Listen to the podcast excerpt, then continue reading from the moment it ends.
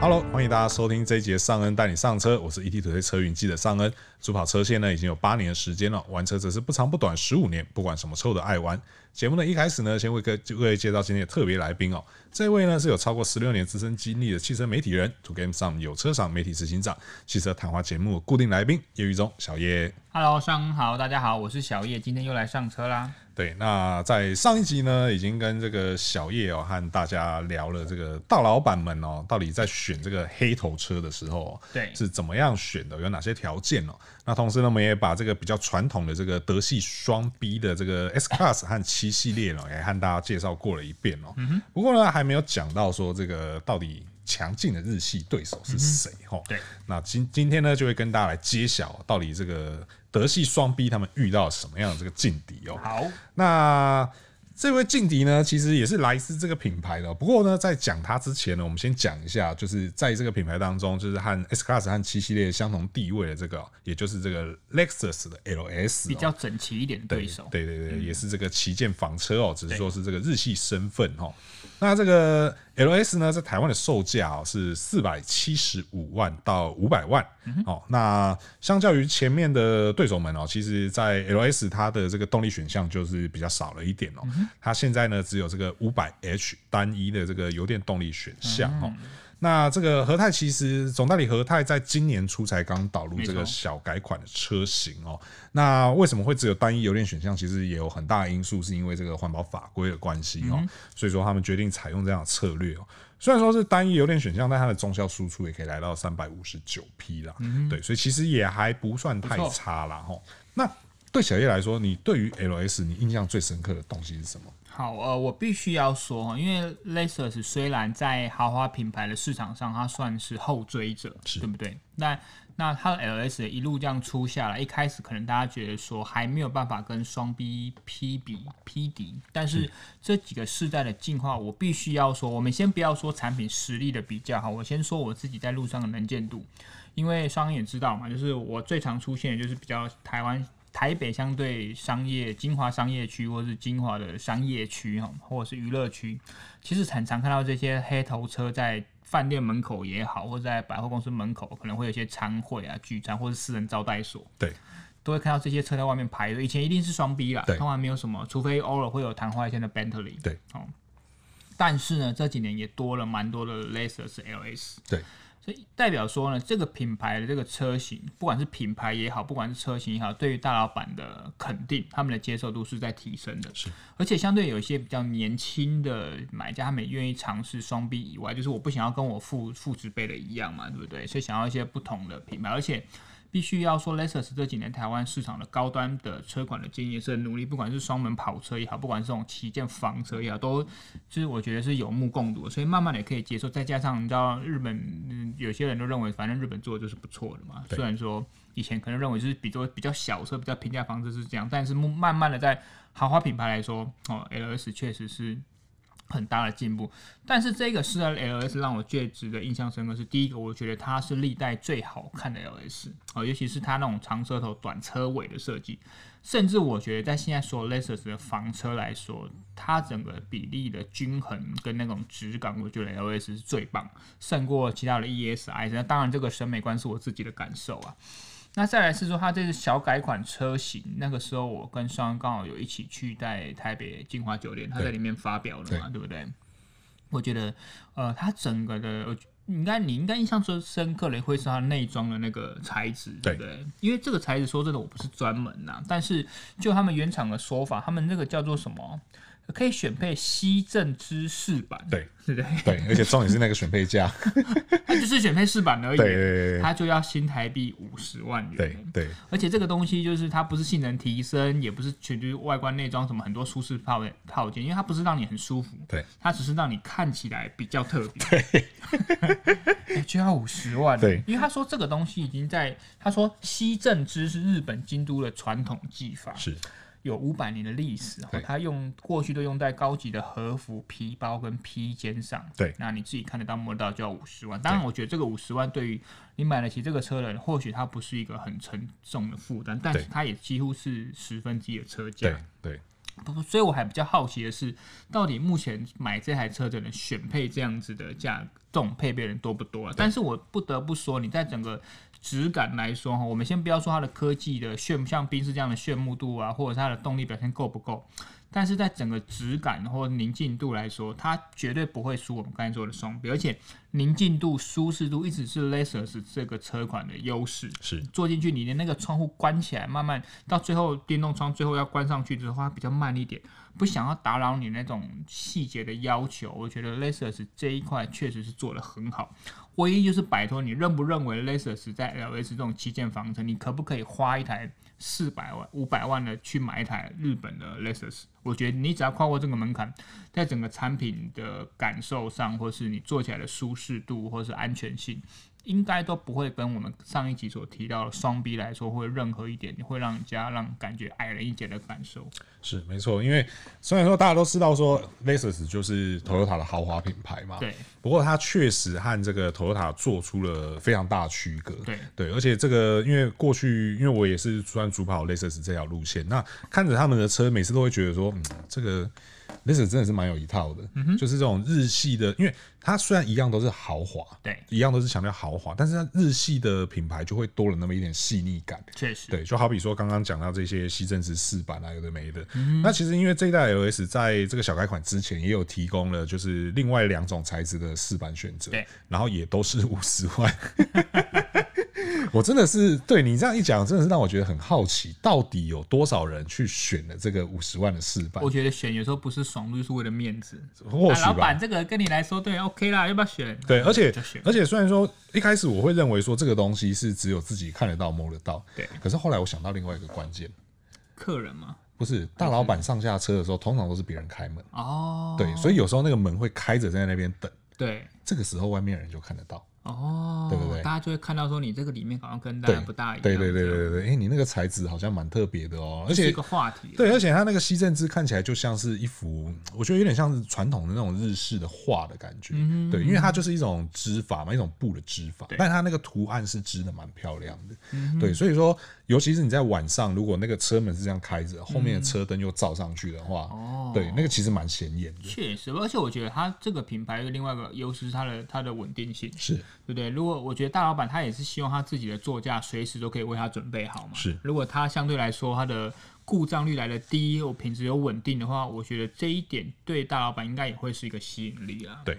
那其实呢，因为我们刚刚在一开头我们就一直讲说这个。这些德系的黑头车哦，最近是遭受了这个劲敌的挑战哦，空前的威胁，对，真的是空前的威胁哦。那其实呢，也不卖关子了。这个劲敌呢，就是来自一样来自 Lexus 的这个 LM，嗯哼，哦，那 LM 呢，它在台湾的售价是三百六十七万到五百万哦，哇哦听起来相对是比较容易入手一些哦。但是它是一台箱型车、欸，对，它是一台这 个 MPV 哦，就对是我们不要讲相信真的哦不要，讲虽然说相信它很像那个我我也不能反驳你港，片里面的说滑下来要出来打人那对种感对觉。对对 OK 对，但是它它就是呃， MPV 对，它是 MPV。那它在台湾呢，其实一千台的配额哦，一下子就秒杀了哦。确实，那其实，在这个 L M 出来之前啊，在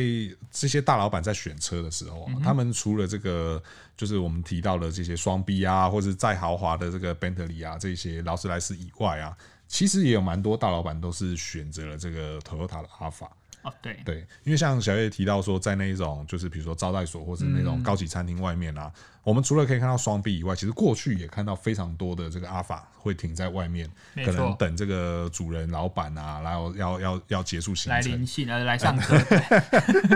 对，所以其实我觉得某种程度上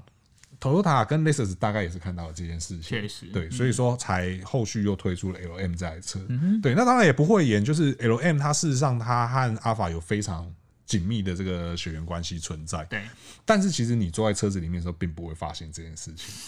对不对？你真的吗？对你有你有你有你有实际坐过这部车吗？这对两台呃，我都有坐过，也有对开过。对对对呃，我我觉得必须要说的是，因为 Alpha 它这台车，在我以我那时候试驾，我在台北信义区附近开，我必须要说我。在录，就是我们有时候同事会拍动态，他会拍错车，就是这太 这太多多了，对不是才刚离开绕一圈还没换，怎么又另外一台 Alpha？对因为我必须说，Alpha 它在空间性或是舒适度来说，其实已经是颠覆我们以前对 MPV 的想象了嘛，对对不对？很棒的空间，然后座椅的调整的东西又多，所以有时候大老板，你可能比如说，好，你今天没有在老板，你可能要在老老板的老婆小孩要去做什么事的时候，代步那个真的是很棒的体验。那是大家都知道 MPV 这个车型的最大优势，像我们之前介绍嘛，就是它的空间嘛，所以。像如果你今天是在上下 MPV 的时候，你透过它那个滑门上车，你在里面，第一个你上车好上车，你在里面你又不用就是上车还要沉下去，然后往下坐，你头又不用那边低头，在里面你就可以几乎在停止状态，你可以走动，哦，那个真的是非常好用的一个空间。但是 Lexus 很聪明，是我就把 Alpha 既然这市场那么好，又把它再经过一定程度的包装。像我那时候试驾是四人座车型，我、那个很夸张的，就是第一个它可以帮你把驾驶跟对你的乘客区分开了嘛，第一排跟第一排就区隔，还有一个私密的屏隔，再加上一个二十六寸的电视啊、哦虽然说那个整个电视那个装潢，我觉得有点像汽车旅馆，你不说我还没有发现你不觉得像有些汽车旅馆不是那个电视可以转向的吗？ 哦，对有你这样说就真的好很像有那种感对觉，对不对？那种木纹饰板的搭配啊，那个对整个感觉有点 嘞，那只是不要打我， 这是我自己的感受对哈。然后除此之外，下面有一个冰箱，然后座椅两个是那种 Automan 的那种座椅哈。然后而且你看这么大的空间就是四个人，也就是说你在那个私密隔屏的后面就是你两个人，对，所以你只要每次在路上看到你到底这种 LM 是四人座还是七人座，你要从后面的玻璃，当然它前提是不要贴很深的隔热纸，对，你看得出它后面有两个很大的椅背。有点让我以前想到那种 尊龙，以前那种客运，什么豪华飞 机座对对椅啊对，那对那种，种很大的椅子，就是哦，这个是四人座。对对对对那说真的，如果说虽然说，就算你以前可能坐的是 S Class，你可能坐的都是七系列，当你有这样的经验，走到了 LM 的四人座的座舱，你还是会被那两个椅子吓到。真的因为说真的，空间基础就不一样嘛。对再加上，因为我在这么好的空间基础上，我可以针对这个椅子，极尽可能的导入更好的配备嘛。是，所以这样子确实让大老板开始有一些，哎呦，这跟我以前的七系列不一样。再加上，如果今天它不是雷，它不是 Toyota Alpha，它是 Lexus，那哎，就像我刚才讲的，Lexus 这个品牌在台湾已经有它的一定高度基础了嘛。所以我也不会认为说啊，我今天老板阿郎蒙利塞上面叫我塞头塔，我直接头塔，听起来都没啥，听起来没 啥对掉，嘛。虽然说是三百快三百万的投入对法啊，了，所以对我今天就是一个 Lexus，而且进去一下，现在你刚才像我们刚才讲，停在路边，它就是跟其他的黑头车不一样嘛，对，它就是一台厢呃，不要讲厢车 MPV，对然后外观经过 Lexus 等级的一些装饰，很对大的水箱护罩啊，很多的镀铬套件，加上那种惊人的私人座。不管你今天是自己做，或者是你要招待你的贵宾 VIP 坐进去，我觉得它不会让人家有失礼的感觉啦，是而且我觉得，嗯，难怪他会对嗯刚才我们说的那些双 B 车款造成这么大的杀伤力。对，因为它的一千台，它的一千台其实一开始是只有七百台， 700台对，然后对结果一下子咻就卖完了，对然后啊，马上又再追加三百台，哇塞对，，所以现在路上的能见度确实是真的啊很高高啊，真的很高。对对对对嗯对，在你讲的那些地方，其实我现在看到的更多都是 L M，都是 L N，对不对对对对。而且那时候，因为那时候我我试驾的也是四人四座，人座对，然后我还带了同事，就是一个摄影的同事去帮我，嗯，然后因为我就想说，反正难得有这个机会嘛，我就跟他说啊，不然你坐后座，对对，然后因为我们开蛮长一段距离的，我们大概开路程开了三四十分钟有。嗯哼，然后我开着开着就发现同事怎么好像没声音了，然后就把那个隔屏降下来一看，嗯，睡着了。哦，真的哦，对真的太舒服。对，到目的地下车，他跟我说：“哦，这个这个车真的太夸张。”这个车就像我之前讲，他唯一不让大老板不能买，就是他老婆会不开 心。对不怎么对？说？因为你在后座，如果这样的私密隔屏又有电视，你在跟大老板跟你的秘书发生什么事， 没有人前面知完全道掌握不了。确实是它那个隔屏真的是很有趣，它而且它隔屏是分两段， 对，第一段就是先关起来，然后但它还是透明的，你还是看得到后面的状况。没错然。后第二段就是那个透明的玻璃会直接变成像毛玻璃，毛玻璃这对样，直接变白色的，然后就看不到。啊而且还有另外一个是那一块玻璃啊，不只是司机可以控制，嗯，后座的乘客也可以自己控哦，制。那这样老板的老婆更不想要让老板买。对，而且我记得它是后座乘客可以把它升起来之后把它锁 定，这样子前面就降不下来。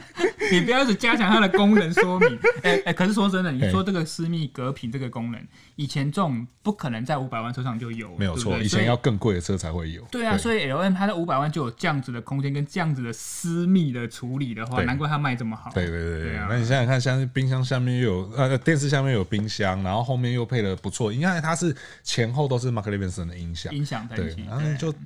把隔屏关起来，音响开大声一点，就可以舒舒服服的休息嘛，对不对？是不是？ QK 不用滑进，对，所以说 L 啊 M 它真的是有它独到的魅力存在啦，也难怪它会对这个传统的这个双 B 黑头车造成这么大的威胁。 确实，对啊，那当然后续如果假设它这个配额还能够一直有的话，我相信它会在热卖好一段 L 时 S 间不。要卖了，卖 L M 就好了。 对，OK，好。那其实因为我们也讲了这个德国的最著名的双 B 嘛，对然后 Lexus 我们也讲了嘛，那其实我们好像还漏掉一个， 因为以前大家都讲 E A 二 B，对对，A 那类 A 类，对，那这个 A 就是这个奥迪哦，那其实奥迪也有这个奥迪 A 八这个旗舰房车的选项哦。那它在台湾的这个售价是这个四百二十九万和五百五十九万哦。那它提供的是单一的这个五五 TFSI 的动力哦，那并有这个一般轴距和长轴两种选项哦。 对，那到底为什么我们会经常忽略掉奥迪 A 八呢？ 对，小叶各位来跟我们分享一下。好，呃，我觉得这蛮可惜的是有几个原因啊。第一个是，呃，这几年虽然说我们都讲一 A 二 B，但是奥迪在台湾可能因为之前总代理的操作，或是这个品牌以前的一些表现，是它一直在台湾市场上没有办法跟双 B 比拟。好、好，那到了这个世代的，其实我觉得它的产品实力，不管是 A 八也好，甚至从 A one 到 A 八，它都有值得跟双 B 一拼的能耐。那因为这个 A 八那个时候说要来了，等太久了，真的太久它了，的很多那种当时很厉害的 ADAS 系统，到现在都没有很厉害，对大家都有啊啦，都是标配了。对，所以 所以说这个车型在最好的状态下，你没有进来台湾，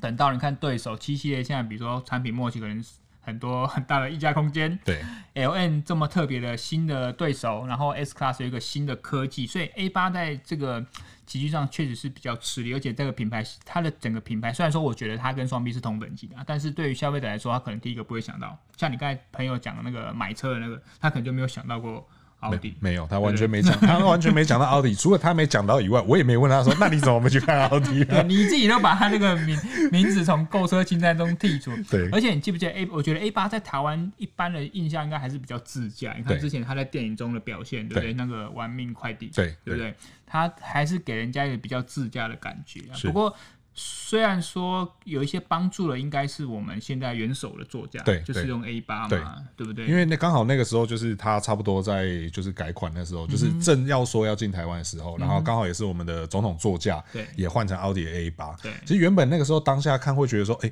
这是一波不错的宣传机会。结果对，结果直到两年后。车没来，对，两年后车才来，而且已经跟就是元首座驾是不一样的东西了。对啊，对对啊对，对而而且元首座驾就对这个岛上来说，可能一半是喜欢，一半是不喜 欢。你也知道我们的 就会有五五坡的问题了。会有五五波的问题，这也是蛮麻烦的。对对对但是必须要说啦，奥迪 A 八还是有它的特色，比如说它都是 quattro 嘛，是对不对？它都会有跟其他车不一样的驱动表现。对，然后它整个科技的铺陈啊，或整个内装质感上，当然我觉得像用车款的实力来比较，它绝对跟我们刚才所提那些 S Class 七系列或者 LS，它绝对都有同常同常比拟的实力啊。只不过就是因为品牌形象的高低，对哦，在我说形象哦，不是说国际定位，对对哦对是指形象的差异而已。所以让它，你看从它现在的选择也知道说它其实单一动力而已嘛。对，而且就像我之前讲过，我们有采访过奥迪他们现在台湾的总裁，他就说他知道在目前台湾奥迪的地位是你像 A 八、A 六这种比较高级的行政或是旗舰房车，市场上的声量真的没有办法跟对手比，但是我们就求有。哦，我们先没有办法求好，所以呢，可能就我就提供一个车型，让它降低它的运行的基本的能量。但是如果你要买，它还是存在。是，嗯，对，好，所以说我们还是可以期待看看这个奥迪未来会不会有这个翻转的。希望啊，对对对对，对因为毕竟这个 E 二 B 级在台湾人心目中，我相信还是有蛮蛮蛮蛮大的这个根深蒂固了。对对对，这个印象大家应该还是非常深刻的哦。 OK，好，那以上呢就是跟大家来分享一下、哦，和小叶跟大家一起来聊说，这个大老板们买车在选这个黑头车的时候呢是怎么样选的。那同时呢，这个 Lexus LM 呢又是如何成为这个德系双 B 的这个劲敌哦。那希望呢能够给这个我们的听众大老板们呢，未来在买车的时候呢有这个呃参考的依据哈、哦。那如果还没有订阅我们节目的朋友呢，请记得按下订阅。如果可以给我们五星好评的话，那就是再好不过了哦。那我是尚恩，我是小叶那我，们就下次再见喽，拜拜拜拜